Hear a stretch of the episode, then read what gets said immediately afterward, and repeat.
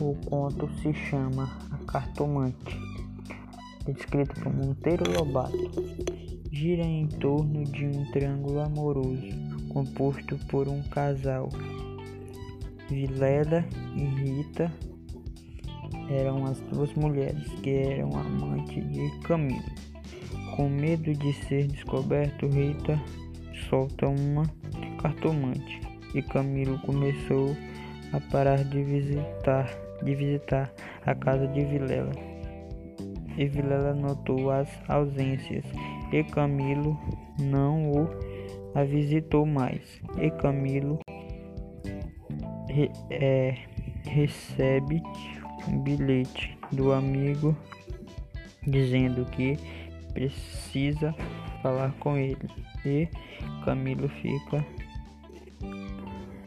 fica aflito e antes de ir para a casa de Vilela, ele passa pela cartomante, que o tranquiliza.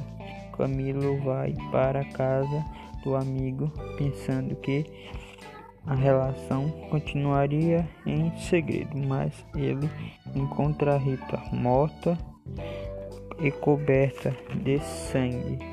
E Camilo também é morto por Vilela com dois tiros de revólver. O conto é de Monteiro Lobato. Boa tarde, pessoal.